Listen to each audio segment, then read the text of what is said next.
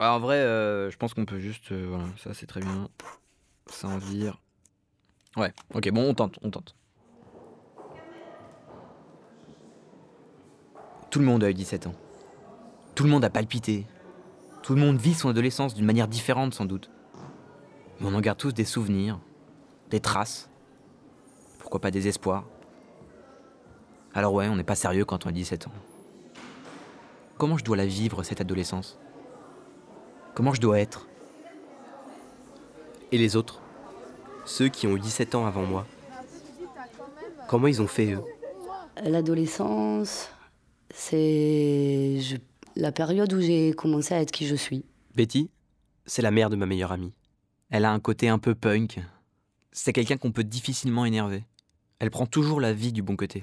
Dans le sens où j'ai un peu séparé le monde euh, extérieur, le monde des adultes, avec euh, le mien, avec mes pensées, mes idées. euh. Elle avait 17 ans en 1990. Je crois qu'elle n'a pas fini de vivre son adolescence.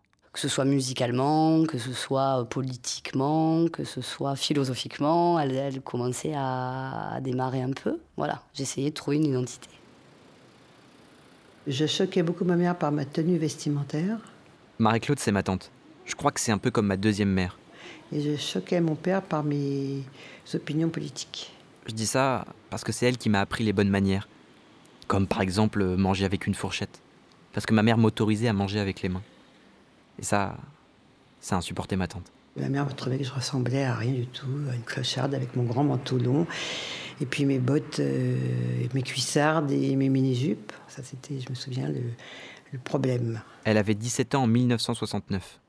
Elle a été un peu coupée dans sa jeunesse parce qu'elle est tombée enceinte à cet âge-là. Enfin, la, la mode des jeunes, ça a commencé à cette époque-là, quoi, après 68, où on, on s'est un peu lâché. Sinon, avant, il y avait des tenues. euh, les garçons avaient des pantalons courts euh, jusqu'à 15 ans, 16 ans. Et puis après, ils mettaient les pantalons longs. Les filles, elles étaient avec des jupes plissées jusqu'au même âge. Et, et après, elles avaient la petite tenue de, de petite femme, euh, petite jupe droite. Et moi, je me suis jamais habillée comme ça, en fait. Ouais, ouais, j'ai suivi un peu bah, euh, euh, Teddy, euh, ses coiffures, ses coupes au carré très très courtes, et puis tout le côté du, du crâne rasé là qui revient maintenant, c'est assez drôle. C'était la, mode- la mode du power flower, donc euh, les tuniques indiennes, les, les pantalons, les jeans. Alors, ça, c'était Voilà. Puis alors, comme il n'y avait pas trop les teintures et tout, puis pareil, on n'avait pas trop de thunes, moi je me décolorais les cheveux avec du mercurochrome. Hein, Voilà. On mettait le jean avec des fleurs décorées, des, des slogans euh, politiques aussi, des peace and love.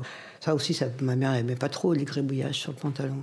Mais c'est vrai que tout le monde n'était pas euh, aussi à la pointe de la mode, on va dire. Je sais pas si on peut parler de mode de nos jours. Tout le monde s'habille comme il veut. Enfin, tu me diras, toutes les filles portent des Stan Smith comme dans les années 70.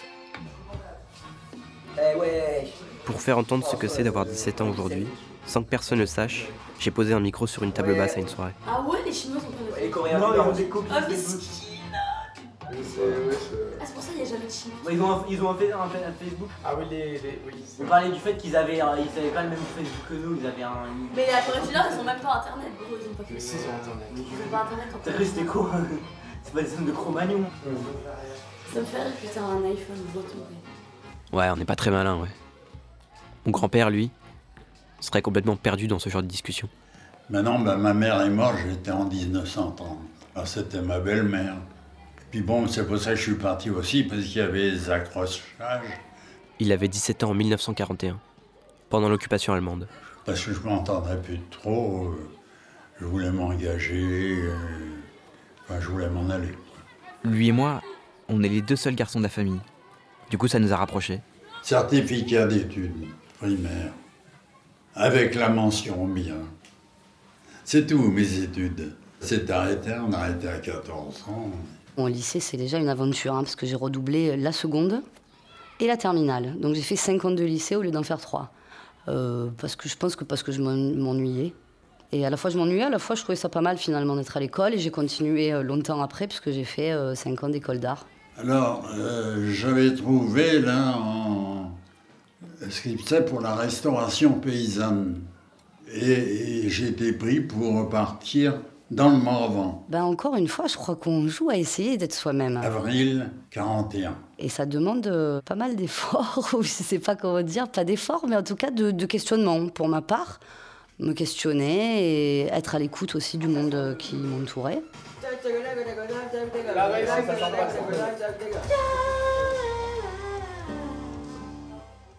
Il y a eu toute l'armée allemande qui défilait avec leur musique, avec donc c'était aussi bien que de- de- de- des bombardements ou des trucs, mais enfin, quand ils sont partis, il n'y avait plus de trucs comme ça.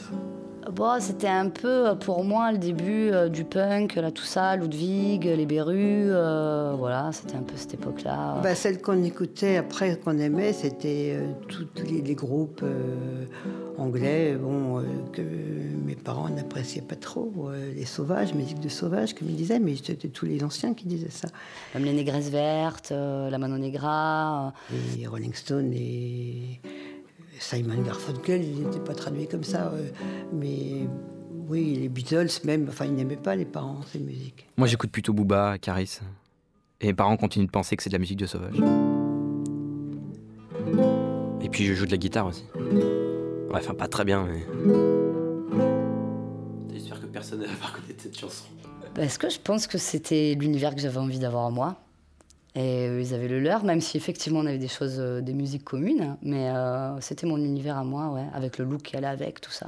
Qu'on a aimé après, c'était Maxime Le Forestier, qui d'ailleurs faisait bien la jonction avec les parents. Et puis euh, Léo Ferré, bon, évidemment. euh, Là, je faisais partie de mon monde à moi. Il existait vraiment comme. euh, il y avait une séparation. Alors que quand j'avais 12 ans, non, il n'y en avait pas. Il fallait s'enfuir, quoi. Par des provocations euh, vestimentaires, euh, musicales, euh, politiques. L'enfance, pour moi, elle a duré jusqu'à 14-15 ans, quoi. Euh, on est parti dans ce concert, c'était déjà bien euh, rock'n'roll, l'ambiance du concert, etc. Et donc on est resté dormir euh, sous un Porsche dans la nuit à Marseille. Pour, moi, c'était beaucoup déjà de faire ça.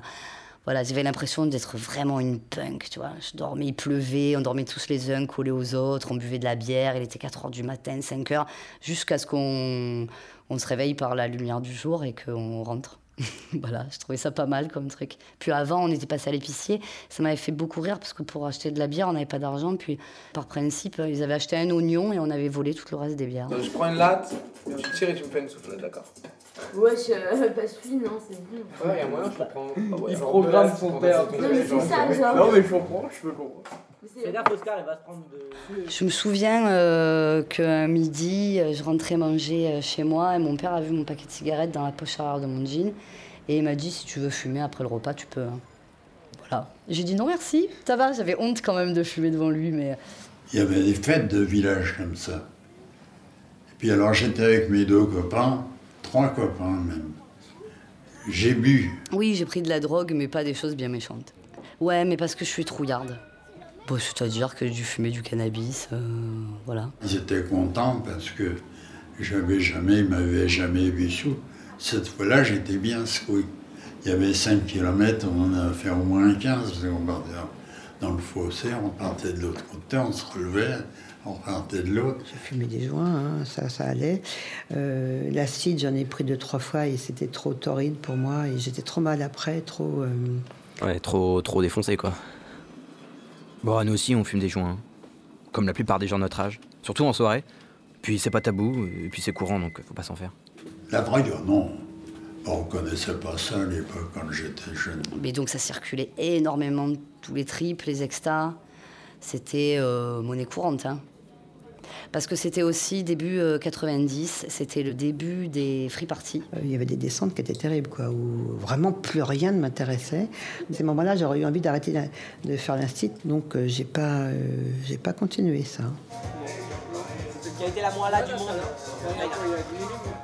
Ce vendredi-là, on regardait un match tous ensemble. Et puis, les gars, en fait, il y a- y, a- quatre fusillades là, dans Paris qui sont éclatées en même temps. Là. Et les gens, ils sont bloqués dans le stade de France. Ah, ils ont au stade de France, des grenades auraient explosé. What Ouais, c'est l'anarchie, les gars, Ça part en couille la France, les gars. au départ, on mesurait pas ce que cette information allait engendrer. Il y a 5 fusillades, il y a Charonne, Répute, 10e, Saint-Denis. Ah bah voilà, dans le monde. Dans le 11e arrondissement. Mon grand-père, c'est un grand marcheur. Aujourd'hui, il est dans un fauteuil roulant. Souvent, il me raconte ses rêves, où il est debout, et où il continue de marcher. Non, j'ai pas eu de copine. Pas le temps, j'ai été là-bas. C'était un petit hameau. Il y avait deux filles dans ce hameau qui étaient nées là-bas. C'était un petit parisien. et puis, non. J'ai eu mon premier rapport à 16 ans. C'était un gars qui était vachement plus âgé que moi, qui devait avoir, euh, bah, pareil, 5-6 ans de plus que moi, je crois, avec qui je suis restée un moment aussi. C'était un garçon avec qui je suis sortie pendant les vacances. Et puis il était euh, guitariste et chanteur dans un groupe. C'est très fun. hein. C'était catastrophique. Enfin, catastrophique, je veux dire pas forcément euh, physiquement ou moralement, hein, c'est juste que c'est sans intérêt, quoi. C'était un peu précoce pour l'époque. hein. Pour maintenant, euh, c'est un peu vieillot, mais j'avais euh, 18 ans et demi. Je crois que c'était l'après-midi et c'était au bord euh, d'une calanque. euh, voilà. faut dire que là, on faisait ça aussi sans, sans parachute. hein. Ah, mon premier rapport. Tu sais, c'est avec ma femme, c'est 66 ans qu'on est mariés. Alors, euh, je me rappelle de ça, si tu veux. Et, et puis après, bah, j'ai été adulte parce que j'ai eu ma fille euh, très tôt. Et puis après, euh, après j'ai bossé. Et puis voilà, donc euh, je suis passé vite dans le corps adulte. Quoi. Encore à cette époque-là, c'était d'autant plus difficile. Et puis c'était pas facile pour moi non plus euh, d'être mère alors que c'était pas un choix. Ouais, ouais, nous on était flippés. Hein. On avait beau prendre la pilule, on savait qu'il fallait aussi se protéger. Le préservatif, il était partout, tout le temps. euh, personne sortait sans, son préservatif dans la poche. hein. Enfin, de ce que je voyais, ouais, ouais, il y avait une vraie prise de conscience là-dessus. C'était, c'était pas rien, quoi. Il y avait ce film formidable hein, de Cyril Collard, Les Nuits Fauves, qui nous a marqué, qui a vraiment marqué une génération, quoi. Bon, on était dans cette grande période où c'était euh, Make Love Not War, oui, d'accord. C'était révolutionnaire de, de, de coucher, on va dire. hein. C'était révolutionnaire. Bon, après, il y avait, il y avait pas de, pas très peu de possibilités de contraception, pas de euh, d'accès à l'IVG, donc euh, c'était pas. Moi, ça fait deux ans et demi que je suis amoureux. C'est mieux d'être à deux. Avec elle, j'ai moins peur d'affronter la vie. Il y a une fusillade Il y a des grenades qui ont sauté, il y a des fusillades Où ça? À Répu, à- en face du chez le père de Liam, au Stade de France, à Charonne. Mon père il habite à Charonne Moi aussi. Et moi mes parents ils m'appellent pas Faut écouter Ouais, moi France Bleu. s'en les Eh couilles. appelez-moi Oui, on a écouté pendant la guerre, on a écouté la radio, beaucoup. Ouais, par exemple, le Minitel, ouais, je pense que ça a été un truc incroyable. Mais moi, pas, pour moi, non, non. Moi, je me souviens surtout que c'était chiant parce que euh, on payait super cher le téléphone. Si quelqu'un faisait une recherche sur le Minitel, tu pouvais pas téléphoner en même temps parce que c'était couplé euh, téléphone Minitel. J'ai un sac entier de courriers que j'ai changé avec des copines, des, des copains, euh, que j'ai gardés. Et on s'écrivait pour donner rendez-vous. Et on se rencontrait aussi bien qu'avec euh, le portable. Enfin, c'était un peu plus contraignant, quoi. Fallait attendre. euh. La poste, c'était rapide aussi. hein. Si on postait le matin, c'était arrivé dans la commune euh, le soir même. Donc, Ah bah oui, on communiquait pas. Il n'y avait pas de téléphone. Depuis la guerre, ça c'est parti à fond.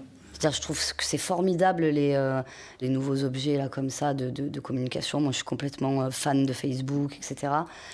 Après, je sais pas très bien me servir de plein de trucs. Qu'il y a des milliards de choses, là, Instagram, enfin, il y en a, mais il tellement de trucs. moi, il me faut mon, téléphone. Il a été en réparation pendant un temps. J'étais trop mal. hein. Euh, Ah non, non, mais on peut pas faire autrement. Moi, je suis tout le temps en train de regarder les messages. Et, et même si je suis moins addict que vous, j'imagine, euh, quand même, si, c'est important. hein. Je crois pas qu'on soit plus addict que les adultes.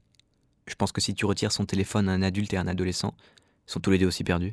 Tu vois maintenant, même avec, le- avec ton, ton téléphone portable, tu, tu fais tout un tas de choses. Tu n'as même plus besoin de dictionnaire. C'est vrai que ça paraît incroyable pour lui. Faut dire qu'il y a quasiment un siècle entre sa naissance et la création de l'iPhone. Vas-y, mais vous voulez pas éteindre votre téléphone Non, non, non. Franchement, pff, toi, éteins ton tel. Mais t'as- Jean-Luc Mélenchon Non mais attends, ça me Qu'il est douloureux ce froid qui monte dans les os Ah j'aime trop ce mec. C'est qui ça? Mélenchon Mélenchon C'est un vrai. Moi je vote pour Mélenchon moi Mais tu votes pour rien, pour. Mais moi je vote pour Mélenchon Faut voter Eva Jolie. Mobilisation générale, et puis les gens sont partis. Enfin, les hommes sont partis, comme toutes les guerres. J'étais trop jeune. Euh, C'était euh, la guerre de Yougoslavie, moi, quand j'étais au lycée. Et euh, on avait essayé, avec quelques amis, de créer une espèce d'association pour envoyer des biens, enfin plus au niveau matériel, puisque bon, on n'avait pas d'argent, on ne pouvait pas faire ça. Et on a essayé de faire ça euh, par le biais du lycée. Puis enfin, j'avais pas du tout envie.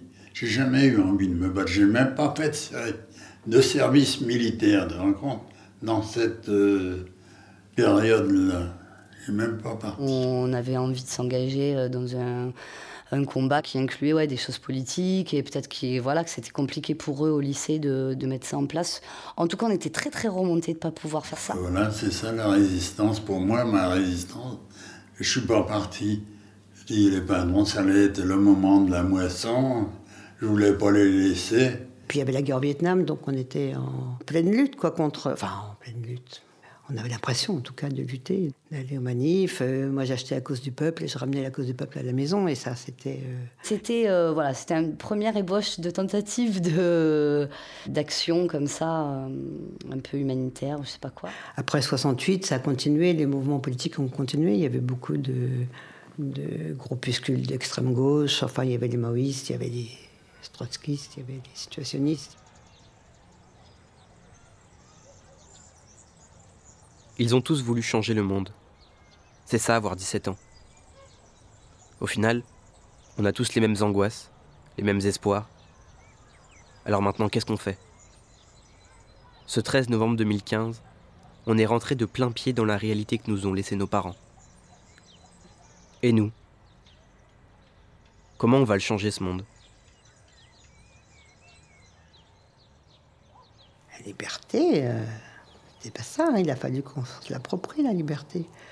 Enfin, c'était juste après 68, hein, donc, euh, mais c'est pas retombé quand même. Il a fallu euh, lutter à tous les niveaux, hein, même au niveau des femmes, des droits des femmes. Enfin, c'était pas acquis, puis ça n'a pas été acquis. Puis, puis l'impression que ça l'est toujours pas d'ailleurs. On a eu l'impression que tout allait bien après, qu'on avait. qu'on était libre, et puis maintenant, c'est pas ça qu'on est pas tant, quoi. En tout cas, qu'il y a un retour en arrière. On n'aurait jamais cru ça, quoi, parce qu'après 68, il y avait petit à petit des choses qui se mettaient en place. On avait accès à plein de choses, enfin, notamment euh, l'IVG pour les femmes, c'était quelque chose de très important. Et puis maintenant, on veut nous remettre, on va nous remettre le vol, quoi. Ce soir-là, ça s'est terminé comme à chaque fois, avec des bisous. Au Bataclan, gros